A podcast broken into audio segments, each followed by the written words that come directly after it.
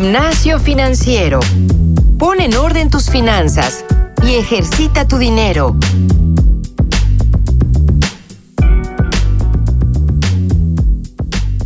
Hola, ¿qué tal? Bienvenidos a este nuevo episodio de Gimnasio Financiero.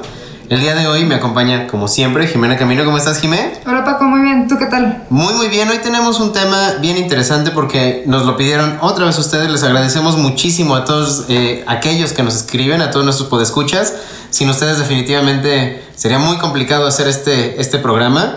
Hoy nos escribe Irma Chávez, no nos dice de dónde es, nos escribió un correo y dice: Me gusta muchísimo su programa, pero últimamente han dejado a un lado el tema de educación financiera. ¿Pueden hacer un especial con la importancia de saber de finanzas? Gracias por el contenido y muchos saludos. Saludos de vuelta, Irma, y creo que tiene toda la razón, Jimé. Hemos hablado mucho ya desde seguros, hemos hablado incluso de pago de impuestos, hemos hablado de muchas cosas, pero el core de este programa, que era sobre educación financiera, sobre la importancia de saber qué onda con nuestro dinero, básicamente, sí lo hemos dejado un poquito, pero hoy lo resolvemos, Jimé, ¿no? Exacto, Paco. Em, gracias, Irma, por, por, tu, por tu correo.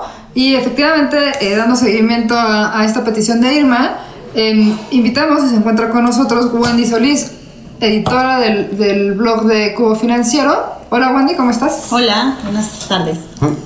O buenos días, dependiendo De, de, en qué momento nos estén escuchando. Bienvenida, Wendy. Wendy, Wendy, como ya lo dije, es la editora de, del blog de Cubo Financiero. Y eh, bueno, tiene un, un, gran bagaje sobre temas de, de, educación financiera. Por eso lo invitamos el día de hoy, ¿no? Como para hablar como eh, en general de la importancia, ¿no? Y la relevancia de la educación financiera. Y bueno, la verdad es que yo me voy a callar un poco. Le voy a dar la, la, la palabra a Wendy. Wendy, cuéntanos, eh, ¿qué, ¿qué es la educación financiera? Bueno, es la capacidad de entender cómo funciona el dinero. Y en la medida que sepamos cómo funciona, vamos a poder tomar mejores decisiones con nuestro dinero y realmente hacerlo crecer. De acuerdo. ¿No les pasa que de repente sí tienen un seguro de coche y de vida y tal vez por ahí hasta aseguradas sus tarjetas de crédito, pero no se han sentado a reflexionar cuánto representa esto de sus ingresos y si realmente les sirve lo que contrataron, ¿no? Entonces, la educación financiera es cómo funciona el dinero aplicado a cualquier producto financiero, seguros, finanzas personales incluso. O sea, no necesariamente es saber de finanzas, es saber de mi dinero, ¿correcto? Y cómo lo uso. Exacto, y cómo lo usas en diferentes instrumentos financieros. Entonces, no, no tienes que ser economista ni, ni saber términos súper complicados, pero sí saber, por ejemplo, cómo funciona un crédito, ¿no? O sea, en México más del 70% tenemos un crédito, cualquiera que sea, ¿no? Departamental, de auto, este, de tarjeta de crédito. Entonces, saber cuáles son los aspectos de un crédito, cómo funcionan los intereses, qué es el CAT, creo que es súper importante porque a partir de eso comparas y eliges si te conviene o no lo que te están ofreciendo o cuánto te va a costar ese crédito. Fíjate que, que justo fuera del aire nos comentabas un poco sobre el tema de, de presupuestos y, y, datos duros sobre mm, particularmente el tema de educación financiera en México y justamente el tema de presupuesto a mí me interesa muchísimo porque hicimos retrospectiva a, los podcasts, a los episodios, perdón, que hemos tenido en, en este podcast y se habla mucho de presupuesto, pero incluso damos algunos tips, pero en realidad hay muchísimas preguntas de la gente de cuál es la manera correcta de hacer, de hacer un presupuesto. Tú decías, hay un montón de gente que sí lo hace, pero la gran mayoría lo tiene en la cabeza. Sí. Y en la cabeza no te sirve, ¿no? Mira, en cuanto a educación financiera en México todavía nos falta mucho por trabajar. Eh, solamente el 30% aproximadamente tiene educación financiera versus países como Suecia, Noruega, que 70% ¿no? de, la, de la gente tiene educación financiera. Y sobre el presupuesto, que es una base, porque porque es la base de la, de la, educación financiera, pues es lo que yo sé que tengo, cuánto es lo que gano y cuánto es lo que me queda para cualquier inversión, ahorro, gasto, etc. Uh -huh. Entonces, en México solamente el 36% de los mexicanos tenemos un presupuesto. Okay. Hacemos un presupuesto. Podrías decir, bueno, no está tan mal. Lo grave de eso es que de ese 36, el 60% lo hace en la mente, ¿no? O sea, en la mente a grandes rasgos, porque cuánto más te puedes memorizar. Sí, claro. O sea, la hipoteca o la renta, la colegiatura y a lo mejor el transporte y la comida. ¿no? Y esperando que no se te olvide ningún gasto, ¿no? Exacto, pero si ya contrataste algún otro crédito, tu pago mínimo de la tarjeta o lo que te gastas diario en parquímetro, por ejemplo, pues ahí ya se te fue una, una fuga, ¿no? Entonces, muy, por eso mucha gente dice, bueno, no llegó a la quincena, pero ¿dónde está el dinero? Entonces, la importancia del presupuesto es saber cuánto gano y sobre todo en qué estoy gastando, ¿no? Y es muy importante, tan detallado como llegues al final de la quincena. O sea, si no estás llegando al final de la quincena, pero en tu mente sí ganas como para tus gastos, hay que, hay que saber dónde están esas fugas, ¿no? Claro, y puedes tener una, una, digamos, como una cuenta de gastos, ¿no? Antes de hacer el presupuesto, entender cuáles son tus gastos y ahora sí empezar a hacer el presupuesto.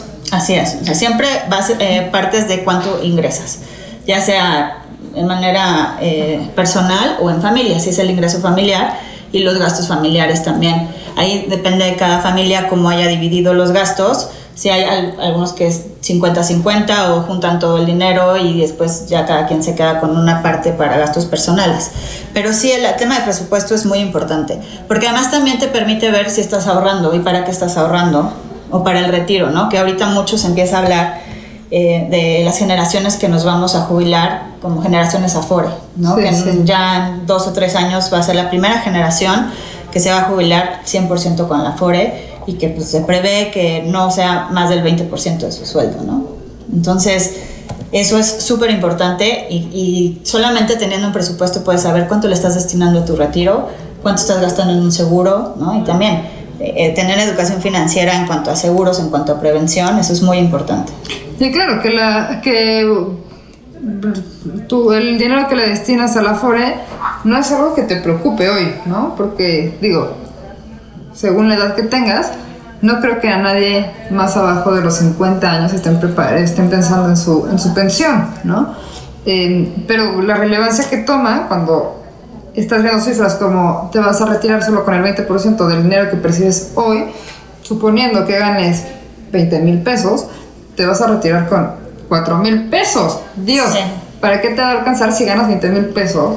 4 mil pesos al total de... de- Y hay, calculadoras muy interesantes que puedan usar y creo que eso es el primer paso para ser consciente, ¿no? Que te dejan simular de cuánto sería tu pensión si empiezas a ahorrar con la edad que tienes hoy, ¿no? Entonces, si tienes, estás en los veintitantos, te sorprendería ver cuánto tendrías que estar ahorrando para jubilarte con algo decoroso. Eh, otro tema importante en la educación financiera es el ahorro. Hay datos que dicen que el 70% de la gente que, que ahorra en México, que no es mucha, Ujú. más o menos se calcula que el 40% de los mexicanos ahorran. De ese 40, el 70% lo hace en sistemas informales, como tandas Y tu Claro. alcancía. o en tu alcancía. Entonces, tener educación financiera es eso, saber, si ya voy a ahorrar, si tengo el hábito del ahorro, bueno, pues voy a hacerlo en el lugar donde realmente haga crecer mi dinero y donde ese esfuerzo se vea recompensado, ¿no? Y que justo ahí es donde se hace realidad el título de este episodio, que es la educación financiera te genera más dinero. De hecho, me, me- me interesa mucho este punto porque en los primeros dos o tres episodios, no recuerdo exactamente cuál fue, hablábamos de una estadística también bien importante que decía que el 95% de los mexicanos no genera rendimientos con su ahorro. O sea, la mayoría ahorra de forma informal y jamás se avienta a invertir o a sopesar la, la- la inflación. O sea, simplemente ahorra en tandas y, y nada más, ¿no? Y ya, porque justamente la falta de educación financiera pues me hace tenerle cierto temor cuando me dicen, oye, el rendimiento está, la inflación está, o sea, ni siquiera son términos con los que estemos fam- familiarizados. Claro.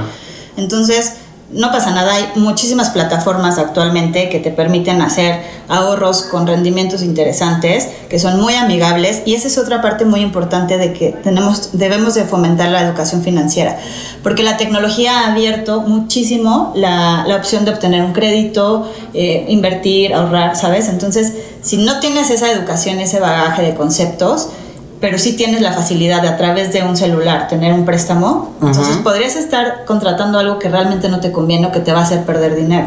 Claro, o incluso hay instrumentos gubernamentales que, que están al alcance de la palma de tu mano en el celular, ¿no? Hoy, hoy en día, esto, lo, lo que dices, ¿no? Como la tecnología ha derribado fronteras y no tienes que ser el gran eh, economista para entender muchos términos, tener que llegar a una sucursal, como que todo este trámite engorroso ya se ha ido quitando.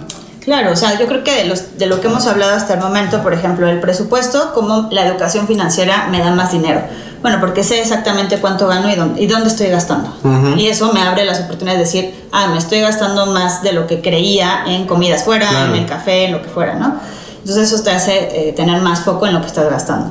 En el tema de prevención, pues contratar seguros que realmente me sirvan. ¿Cuánta gente no vimos ahora, en, hace dos años, en los sismos, que tenían una póliza de vivienda y a la mera hora no estaban cubiertos con lo que realmente necesitaba su casa, ¿no? O cuando contratas un seguro de gastos médicos.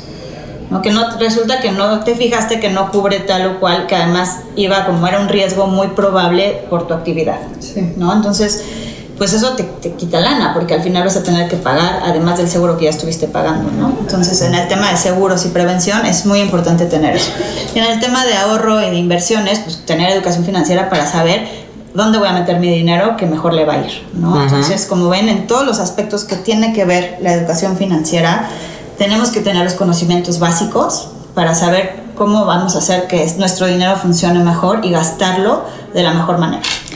Wendy, justo, justo platicábamos que solo el 30% de los mexicanos eh, tienen educación financiera. Yo he dicho en varios episodios de este podcast que, que, esta debería de ser una materia casi obligatoria en niveles básicos de educación en este país. Sin embargo, no lo es. Ojalá que algún día esto cambie. Eh, ojalá que haya una reforma educativa en este sentido. Pero, más allá de eso, Wendy, ¿dónde puedo encontrar un mexicano común y corriente de educación financiera, donde sí puede recurrir, claro, Internet es absolutamente gigante, y dónde puedo encontrar eh, esa educación que sí me va a orientar para tener una mejor administración y al final tener más dinero del que tengo hoy en día. Mira, como dices, hay muchos blogs especializados, ¿no? Confiables que te pueden dar esta información. Eh, también hay asesores financieros, los mismos bancos luego tienen, o instituciones financieras, financieras tienen blogs que te asesoran. Eh, ahora está, eh, a principios de octubre se va a llevar a cabo la Semana Nacional de Educación Financiera, donde va a haber muchísimos talleres, conferencias, stands de instituciones financieras. Eh, lo que decías, o sea, muchos juegos, incluso muchas dinámicas para niños y para adultos, porque la mejor manera de aprenderlo pues es de manera lúdica. ¿No? En, la Ciudad de México está el, el Museo Interactivo, ¿no? de economía, de economía que también está súper divertido para todos. Entonces, hay libros, creo que hay muchas plataformas para poder tener educación financiera. Una de ellas es el blog de Cubo, que justamente Wendy escribe. Y eh, definitivamente, vaya, no, no porque eh, sea Wendy que está aquí, yo leo muchísimo ese, ese blog y es, es, buenísimo. O sea, sí, sí tiene un montón de temas que son bien relevantes y vaya, lo traes tú definitivamente, ¿no? Entonces, muy recomendado. Está también eh, justo en el tema de, de, presupuesto. Ya hemos hablado muchas veces de Finerio, por ejemplo. Hemos hablado de Mint. Ya hemos eh, recomendado algunas plataformas que son, que son relevantes para todo este tema de presupuestos. Y vaya, creo que entre más nosotros perdamos el miedo a explorar sobre temas de, de, finanzas, más fácil va a ser aprenderlo y ejecutarlo, ¿no? Claro, en el tema de presupuestos depende de tu personalidad. O sea, si es demasiado tecnológico, hay muchísimas aplicaciones gratis que te dan un sinfín de, de opciones. O si eres a la antigüita, pues agarras un papel, un ¿no? Excel Tal y cual, ya está. o un Excel, ¿no? Cuánto ingreso y cuánto gasto, así. Yo creo, yo le sugeriría que los primeros presupuestos sean casi que diario lleguen a su casa y meter en qué gastaron su dinero ese día. Claro. Que solo así lo van a saber, ¿no? O sea, muchos de verdad se van con el con el error de que mi presupuesto es eh, la casa, el coche, la colegiatura y la comida, ¿no? Y hay muchísimos gastos alrededor de eso. Este, desde, por ejemplo, el gimnasio, y, pero cuánto pagas de estacionamiento en el gimnasio y eso multiplícalo por los días, Claro. ¿sabes? Entonces hay muchísimos gastos que tienes que, que, eh, documentar. Y en el tema de eh, otras plataformas que pueden ayudar son los comparadores, ¿no? Claro. Si vas a, compar- ah, vas a comprar un seguro o vas, incluso hay comparadores ya de tarjetas de crédito, ¿no? Entonces, pero tienes que saber qué es lo que vas a comparar y qué es lo importante, ¿no? La tasa de interés o el CAT o la comisión o Sí. la anualidad o todo junto, ¿no? Y depende de tu personalidad eh, y lo que estés buscando en una tarjeta de crédito. O sea, hay tarjetas de crédito que te dan millas, pero pues si yo no acostumbro a viajar o tengo un niño chiquito, pues Si no me sirve ¿Para de nada. Pero sí los que me dan otro tipo de beneficios, ¿no? Entonces, hasta en los créditos que te ofrecen, pues hay que ser como muy selectivos para que realmente todos los beneficios, o sea, la banca se está preocupando por dar cada vez más beneficios a los acreditados, pero que realmente haga sentido a tu vida, ¿no? Y me sumo al, comentario que tienes de los comparadores. Hace poco estábamos haciendo una investigación, Jimena y yo, para un episodio sobre hipotecas. Eh, espérenlo, ya nos lo pidieron, pero es un tema un poquito más complejo. Y nos encontramos con una plataforma que se llama Bancompara, que justamente compara hipotecas, ¿no? O sea, créditos hipotecarios. Vaya, eh, sumándome a, lo que mencionas, es que puedes encontrar eh, las mejores soluciones simplemente en Internet, ¿no? O sea, con eso lo puedes, lo puedes hacer.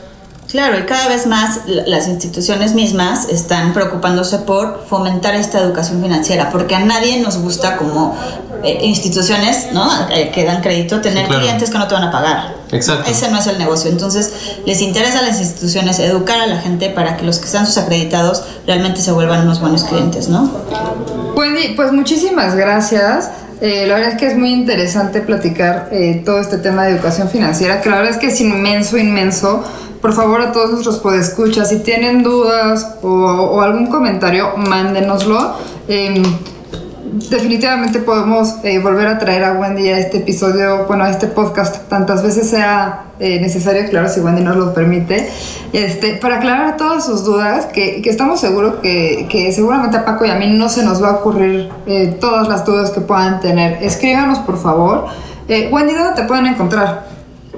Pues mándenos sus comentarios en el blog de Cubo y en Twitter es arroba Wendy con H. H-U-E-N-D-I. Ok. ¿En LinkedIn tienes LinkedIn o? Sí, en LinkedIn también, como Wendy Solís. Wendy Solís. Perfecto. Pues a mí me pueden encontrar como Francisco Eguiza en LinkedIn, eh, en Twitter como guion bajo Eguiza eh, guion bajo. A mí me pueden encontrar como Jimena Camino, Jimena con J, eh, en Twitter como arroba Jime Camino. Y pues nada, eh, Wendy, nuevamente muchas gracias. Gracias a ustedes, nos vemos pronto. Eh, yo soy Francisco Eguiza. Yo soy Jimena Camino. Y esto fue Gimnasio, Financiero.